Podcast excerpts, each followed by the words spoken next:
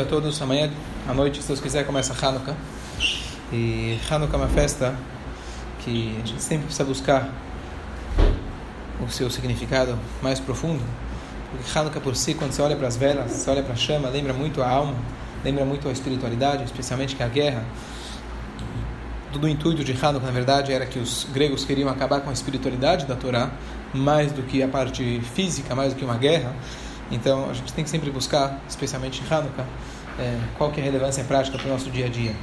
A Guimará, em Shabbat, página 25, ela traz o trecho de Hanukkah. Traz a famosa história, que todo mundo conhece, que os gregos, na época do segundo templo, estamos falando aqui, o primeiro templo foi é, destruído, o segundo templo foi destruído na, no ano 60, na, da Era Comum, então, e o segundo templo durou 420 anos. Então isso aconteceu mais ou menos 200 anos antes do segundo templo ser destruído. Que quem estava dominando na época era os gregos. E eles então que proibiram inúmeras mitzvot do povo judeu, principalmente aquelas que eram é, acima do, do, racional, aquelas que não têm lógica. E como a gente conhece, tinha um grupo de Bahur Jivá que saíram com um cacetete na mão, se organizaram, fizeram uma guerrilha, foram dominando, foram lutando, até que eles conseguiram ganhar de uma, um, um exército completamente é, mil vezes maior do que eles, mesmo assim eles ganharam, e entraram no templo, restabeleceram o serviço no, no templo, inclusive, principalmente, a menorá, que tava, tinha sido profanado, todos os azeites tinham sido impurificados, encontraram um pontinho de azeite, e eles, então, a reacenderam a menorá, demorava oito dias até que trouxesse, que, que trouxesse um novo óleo, e assim, durante aquilo que era para durar um dia, durou oito dias. Isso é o resumo da festa de Hanukkah. Quer dizer, faltou o principal, então por isso vamos comer, aí a gente come lá, quer dizer, come sonhos, essa é a parte principal sempre das festas judaicas, tá certo? De qualquer jeito, é, a Gemara então pergunta Mai Hanukkah. Mai Hanukkah em aramaico significa o que é Hanukkah. Porque não é, não é uma festa bíblica que todo mundo já conhece. Então agora precisa de contar qual é a história. Então vi alguém fazendo uma, um trocadilho que Mai Hanukkah em inglês significa Mai. Hanukkah significa o meu Hanukkah. Ou seja, a gente precisa procurar o que, que Hanukkah tem a ver comigo. Mai Hanukkah. Não adianta ser só Hanukkah da historinha que eu escutei quando era criança, que é bonitinho, vamos comer, brincar com o vivão, comer, é, né, comer os sonhos, etc. Mas Mai Hanukkah tem que, a gente tem que achar uma relevância, relevância prática. Mai Hanukkah. Hanukkah para mim. Ok. Então, uma das, das lições mais conhecidas de Hanukkah é que a noite, as noites de Hanukkah a gente acende as velas. E as velas a cada dia, a cada noite, na verdade, a gente acende mais uma vela. Começa com uma, duas, três e assim sucessivamente até o oitavo dia a gente preenche todas as, é, as, as velas. Isso me lembra uma vez, teve, quando teve um episódio em Washington, e, e na época foi convidado é, os presidentes, ministros, presidentes na época, junto com o Rabino Chabad, Rabino Shemtov, e, e, quando eles estavam acendendo, não sei se era a primeira noite, segunda ou terceira noite, e na hora que ele subiu lá naquele guindaste que eles têm para acender aquelas menorotas enormes públicas, que aliás faz parte da mitzvah de Hanukkah que a gente publicar, é, é, é, divulgar o milagre, então quando ele estava lá em cima acendendo a, a chama, então o, o, presidente, o ministro, quem era na época, chegou e virou para o Rabino, o Rabino falou, olha, é, hoje é a terceira noite, mas por que, que a gente não acende todas as velas? Olha, vamos acender oito, é muito mais bonito. E ele ficou constrangido na hora, tá certo? Mas que mal vai fazer se eu acender todas? Ele foi dar e acendeu todas. No dia seguinte ele recebe uma mensagem do Rebbe, que ouviu falar da história, e ele falou, you missed the point. Você perdeu.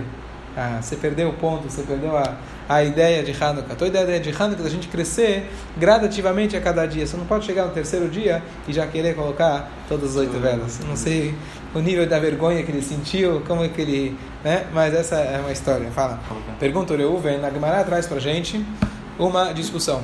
Qual é a discussão que a Gemara traz? A famosa discussão entre Beit Shammai e Beit Hillel. Beit Shammai, aquele famoso mestre conhecido como sendo sempre mais rigoroso. Beit Hillel é aquele mestre que era sempre mais leniente. É aquele que fala Beit Shammai, a famosa história clássica daquele homem que queria se converter no pé só. Ele chegou para o Shammai e falou: me, me ensina toda a Torá enquanto estou no pé só. Mandou ele embora. Tá certo? E Beit Hillel falou: não faça para o outro aquilo que você não quer que faça para ti. O resto, essa é toda a Torá, o resto são explicações. Ou seja, o Beit Hillel era um cara, um, uma pessoa, um rabino, um mestre, que agregava muito mais, ele era muito conhecido como muito mais leniente. E nessa passagem, então, diz a Gemara que conforme Beit Shammai, conforme a opinião do Shammai, o que, que se fazia? A gente se, se começa acendendo na primeira noite oito velas. na segunda sete, e assim sucessivamente. Conforme o Beit Hillel, que assim fica a lei, a gente acende uma, duas, em ordem crescente. Essa é a discussão entre eles. Diz para a gente a Guimará, temos uma discussão sobre a discussão. Qual é o motivo dessa discussão? Então, uma opinião diz o seguinte, é, o motivo do Beit Shammai, ele está contando os dias que estão para vir, então, no primeiro dia eu tenho oito dias que estão para vir. E conforme Beit Hillel, ele está contando os dias que já passaram. Essa é uma explicação. A segunda explicação é que é, o Beit Shammai, ele conta conforme as vacas que haviam no Beit HaMikdash, na época de Sukkot. Na época de Sukkot, haviam é, 70 sacrifícios a total de todos os dias de Sukkot, e se começava em ordem decrescente. Então ele compara, como a gente sabe que na verdade Hanukkah não é uma festa bíblica, quem foi que instituiu foram os sábios, obviamente baseado no ensinamento da Torá, que a gente tem que agradecer a Deus por um milagre. Então ele falou: olha, uma vez que eles foram estabelecer uma mitzvah, derabanan dos sábios, eles sempre se apoiam em mitzvot da Torá. Eles, se, é, eles pegam é, paralelos na Torá.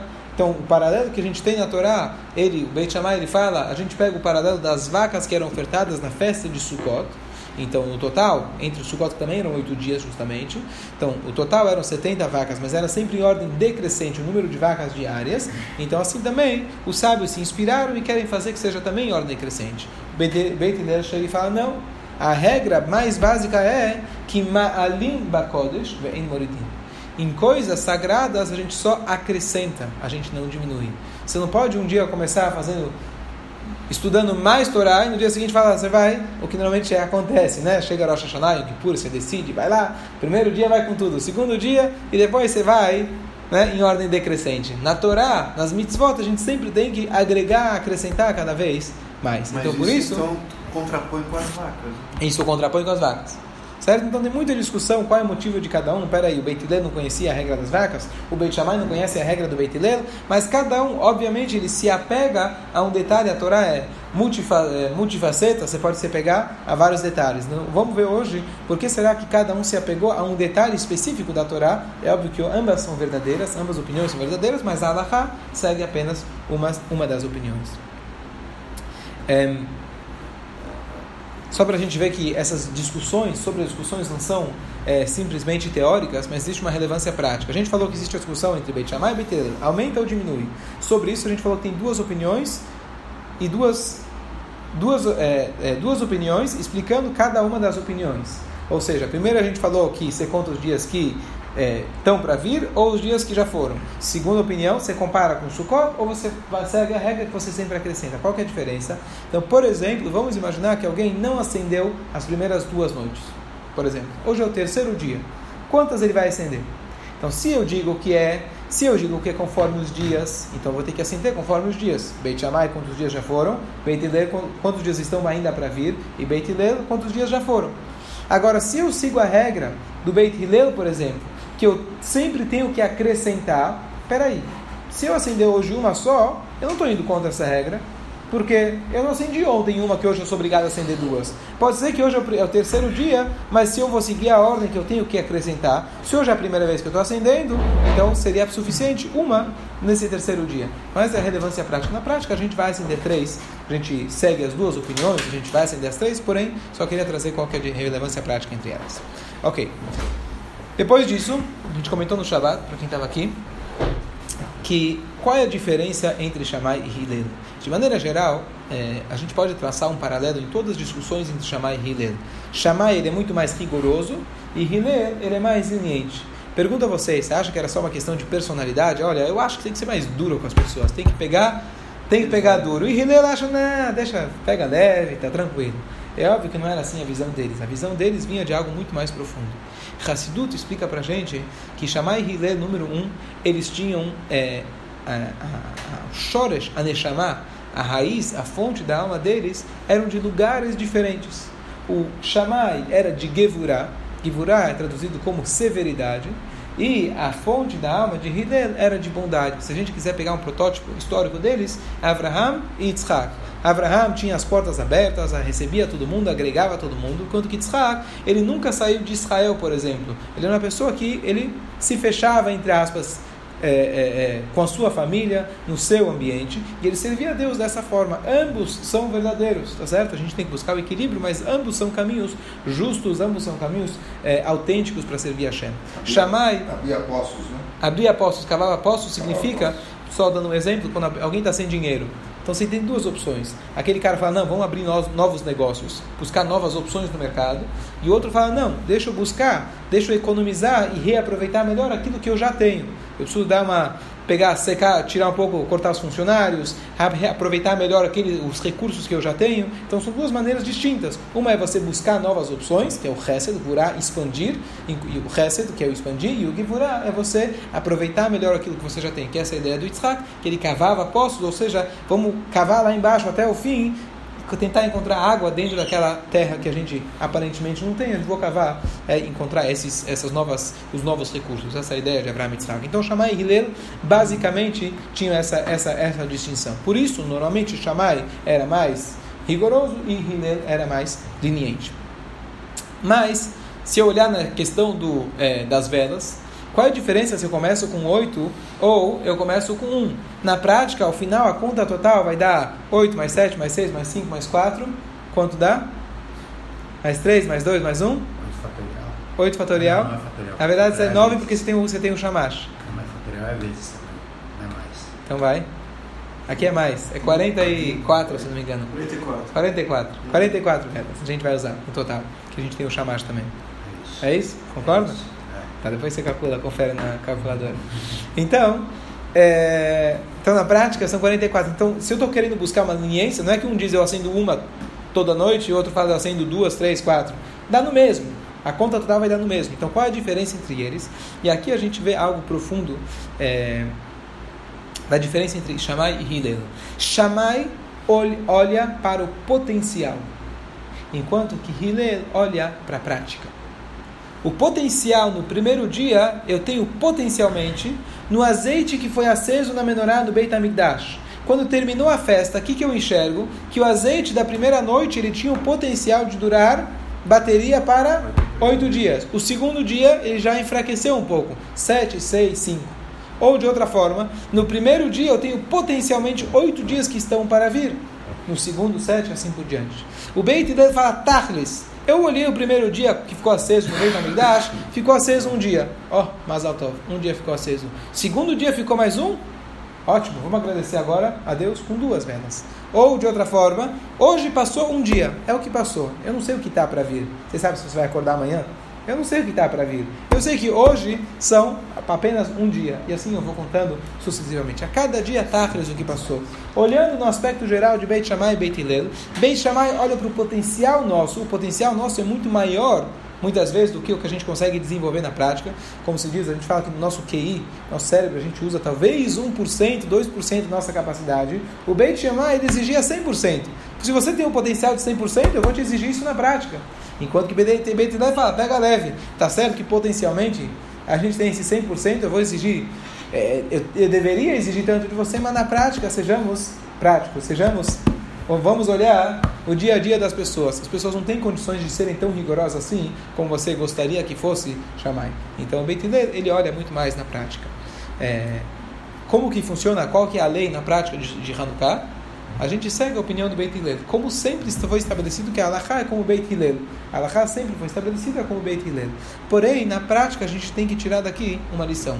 Que, de fato, a gente tem que sempre seguir o mundo real, tá certo? A gente vai seguir as coisas como elas funcionam aqui na Terra. Não adianta eu só falar, olha, aquele menino estudou muito para a prova. Estudou? Não estudou. Ah, ele tirou a nota ele foi aprovado. Ele não tirou a nota, posso até olhar o caderno, olhar o comportamento, mas eu não posso olhar o comportamento em potencial. Eu tenho que olhar o comportamento que ele teve na prática. Eu olhar para ele e falar: olha, teus pais são muito bons, você vem de uma família muito boa, então vou te passar. Né? Não, isso pelo menos hoje acho que já não existe mais, né? Aquele PBB, né? Acho que já, espero que não exista mais, né? Vejo uma família boa, mas não posso olhar no potencial, tem que olhar na prática. Esse, é o mundo que nós vivemos. Mas o Shammai ensina para gente o conceito de que nós devemos também, pelo menos em outras áreas, não na Hanukkah na prática, mas nós devemos também olhar no nosso potencial. Ao ponto que o Shammai olha apenas para o potencial. Ele fala, para mim, essa é a realidade do mundo. Por que isso? a gente comentou no Shabbat, de que nós temos duas perspectivas. Uma introdução da história do seguinte: o, o Barditchev, ele falou o seguinte uma vez: ele falava, olha Deus, o que você espera do povo judeu? Você colocou, você colocou o mundo, as tentações aí à nossa frente, e a Torá e a espiritualidade você coloca dentro de uma sinagoga, dentro de um livro antigo, lá dentro que você precisa se esforçar em encontrar. O que, você espera da gente? Se você fizesse o contrário, coloca a espiritualidade na rua, né? na televisão, no celular, tudo aberto, e coloca as tentações mudanas dentro do livro velho na sinagoga. Aí você poderia exigir da gente que a gente fizesse mais mitzvot, mas agora não tem jeito, tá certo? O que acontece? Na prática, Deus fez desse jeito e ele, essa é, obviamente, esse é o nosso desafio, tá certo? Mas ao mesmo tempo, existe o seguinte: que quando nós olhamos pela perspectiva mundana, a novidade é Deus.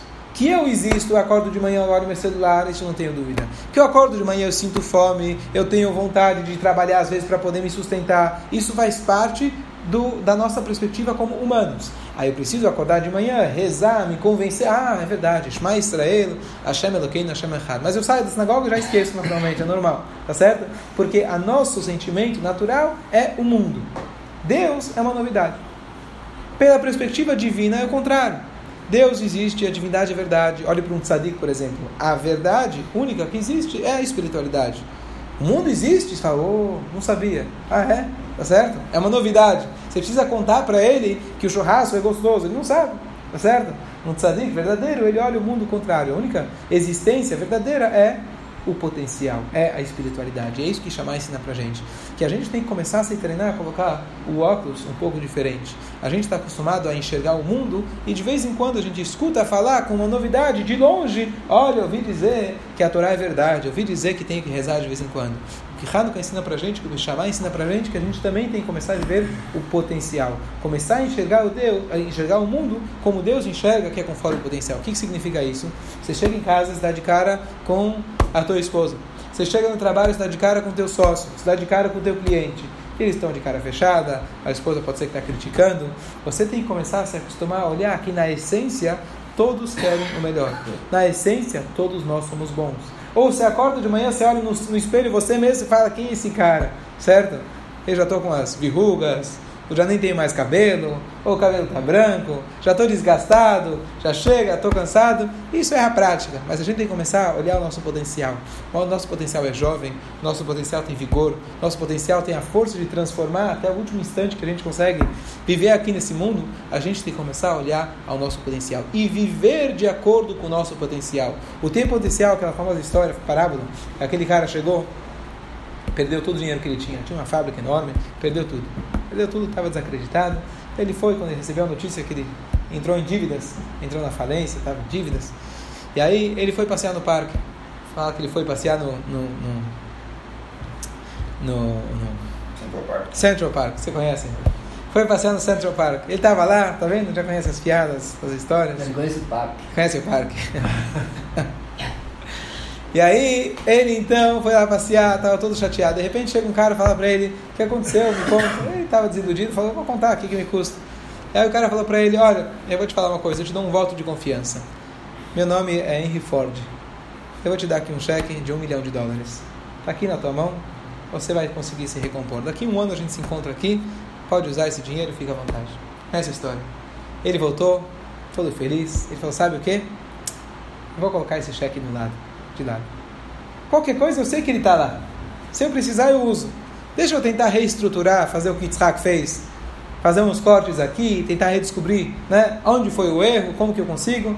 Em resumo, ele conseguiu se reestruturar. E um ano depois ele veio lá, ele tinha ganho muito mais do que aquele um milhão. E ele nunca tocou no cheque. Devolveu um milhão. E aí ele chega com o cheque na mão um ano depois. Ele vai lá querendo encontrar o Henry Ford. Aí ele chega lá, começa a procurar, começa a procurar Henry Ford, Henry Ford. Não acha ninguém. Aí passa alguém lá e fala, quem está procurando? Ele falou, o Henry Ford. O quê? Você também caiu, naquele, caiu naquele cara? Tinha um maluco aqui distribuindo cheque sem fundos para todo mundo em nome do Henry Ford? Tá certo? Essa é a parábola. Quando a gente acredita no nosso potencial, você não precisa usar. Se você já se comporta de acordo com o seu potencial, vai funcionar. O nosso potencial é incrível de estar feliz, de ter uma vida completa, de ter saúde, de ter dinheiro. Isso a gente tem no potencial. A pergunta é se a gente consegue agir, não como se fosse, agir de acordo com esse potencial. Se a gente de fato acredita no nosso potencial, chamar e falar para a gente, você vai chegar lá. Chamar e ele fala exclusivamente, a nossa vida tem que ser 100% de acordo com o potencial. Mas você fala, mas peraí, não cheguei lá. Como que eu posso fazer uma viagem no final do ano, levar toda a família, passear? Assim, eu não consigo nem fechar a conta do. Chamar e fala, faz a viagem, você vai chegar lá. Depois você corre atrás. Imagina? Ah, gasta, bota no cartão, não tem problema. Final do mês vai ser coberto. Tá certo? Tem gente que vive assim. O problema, a pergunta é o que acontece depois. Né? Uns vão pro Serasa, outros correm atrás, de fato conseguem correr atrás dos sonhos. Né? Não tinha Serasa. Serasa não tinha? Oh, tinha outras coisas. Tinha máfia. Se você não pagava, você tinha outras formas. Tá certo? Então o que acontece? O Shammai ele fala, ele aposta em você, fala assim, esquece a viagem, não estamos falando aqui só a parte material, mas a parte espiritual, como uma vez chegaram pro pro Alter Rebbe, falaram para ele, olha, é, os teus alunos, eles rezam demais, eles ficam se fingindo aí de serem grandes mestres, grandes Hassidim, sejamos sinceros, eles não estão nesse nível. O Alter Rebbe falou que aconteça com eles o que a Mishnah diz. O que, que a Mishnah diz? Alguém que se finge de pobre, Deus nos livre, não vai falecer sem realmente se tornar pobre. Alguém que se finge de rico, ou seja, dá tzedakah, ou ele ele se abstém de pegar da tzedakah, e mesmo que ele precisa, não estou falando que vai morrer de fome, mas ele precisaria pegar, já está no, já estaria, poderia, ele tá, seria, poderia, elegível, obrigado, para receber tzedakah, e ele se abstém, então ele vai um dia poder dar tzedakah. Alguém que se faz de manco, Deus nos livre, às vezes é, ele vai na estaciona na, na vaga de idoso, né? É. Ele se faz de manco, Deus nos livre. É. Não vamos terminar a frase. Então aquele que se faz de Hassid, que aconteça com ele. Por quê? Porque alguém que finge ser Hassido, alguém que finge poder da tzedakah, alguém que finge fazer uma mitzvah, na verdade não está fingindo. A essência de todos nós é essa, a essência de todos nós é fazer o bem. O Shammai fala, você tem que começar a praticar. Eu começo já com o primeiro dia, número 8. Já gasta todas as fichas do primeiro dia. Pera, mas o que vai ser amanhã? Vai com tudo, você vai conseguir. E o sétimo dia, na verdade, não é que você está em ordem decrescente. Ah, o primeiro dia eu acendo 8, o segundo 7? Não. Conforme a luz vai crescendo, eu preciso menos número de velas para acender. No primeiro dia eu já consegui dominar a escuridão, a escuridão já foi transformada. Eu preciso gastar menos energia para o que ontem eu precisava. Faz o exercício, tá certo? O primeiro dia para eu conseguir fazer 10 flexões exigia muita energia. O segundo dia, com menos mesmo que eu tomar, mesmo que eu tomar menos, menos os energéticos, menos café da manhã, eu já consigo, com menos energia, consigo fazer a mesma cota. Com, e o terceiro dia, assim, assim sucessivamente, eu consigo cada vez mais produzir mais com menos energia. Até que no último dia, com uma vela, eu consigo, eu consigo alcançar o que no primeiro dia precisava de oito. Então, ou seja, na verdade, aumenta na qualidade da vela, não que diminui. Essa é a opinião do Shammai. Que a gente possa realmente aproveitar os dias de Hanukkah, para a gente a cada dia incrementar na qualidade, a gente incrementar na quantidade, saber que a cada dia a gente tem que dar um passo para frente. Concluí com a historinha, comentei outro dia, de que Hanukkah é sempre um momento muito bom para a gente despertar as pessoas. É incrível que durante o ano, às vezes, é difícil se alcançar certas pessoas, mas Hanukkah é sempre uma época muito boa. Comentei a história de que no hemisfério norte, é, é, muito mais comemorado, Hanukkah, do que aqui, porque aqui já é época de férias, mas lá é sempre no meio do ano. E por algum motivo os judeus adotaram de forma muito, muito forte o Hanukkah. Não que isso seja correto ou não, mas na prática, para se contrapor a, a outra festa que está acontecendo, então os judeus sentem uma identificação muito grande com o Hanukkah. Então, aquela, aquele videozinho que eu recebi no WhatsApp, uhum. ano passado, não sei se você lembra, aquele, aquele judeu israelense que ele fez é, desaliar, veio de, novo, de Israel para os Estados Unidos, ele sempre comemorava Hanukkah. Hanukkah, ele, ele, Hanukkah era muito forte em Israel. Enquanto ele chegou nos Estados Unidos, ele de repente veio todas as luzes da festa tão forte, ele se sentia inibido. Até que um dia ele acendeu a velhinha dele e aconteceu um apagão. Então, de todo o bairro dele, a única vela que ficou acesa foi a dele. A única chama, a única casa que estava iluminada foi a dele. Ele falou: Ó, oh, aí eu me senti judeu e entendi o que é judaísmo. Judaísmo pode ser, pode parecer que até Meat Mikolamim, vocês são um povo pequeno to, entre todos os povos. Somos um povo pequeno, mas a gente consegue estar de pé e se manter firme, mesmo dentro de todas as escuridões que nosso povo já passou.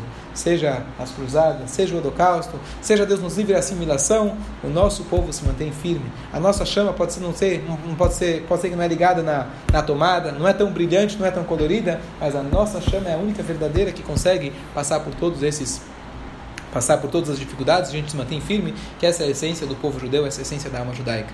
Então eu comentei que é, anos atrás, quando eu ia de sexta-feira, a gente ia colocar tefilim nas pessoas, e Hanukkah a gente ia visitar, um, um quando eu estava no Canadá, visitava um, como se fosse lares dos velhos, aqueles condomínios enormes, centenas e centenas de senhores, todos eles que vieram da União Soviética. Não necessariamente da, judeus.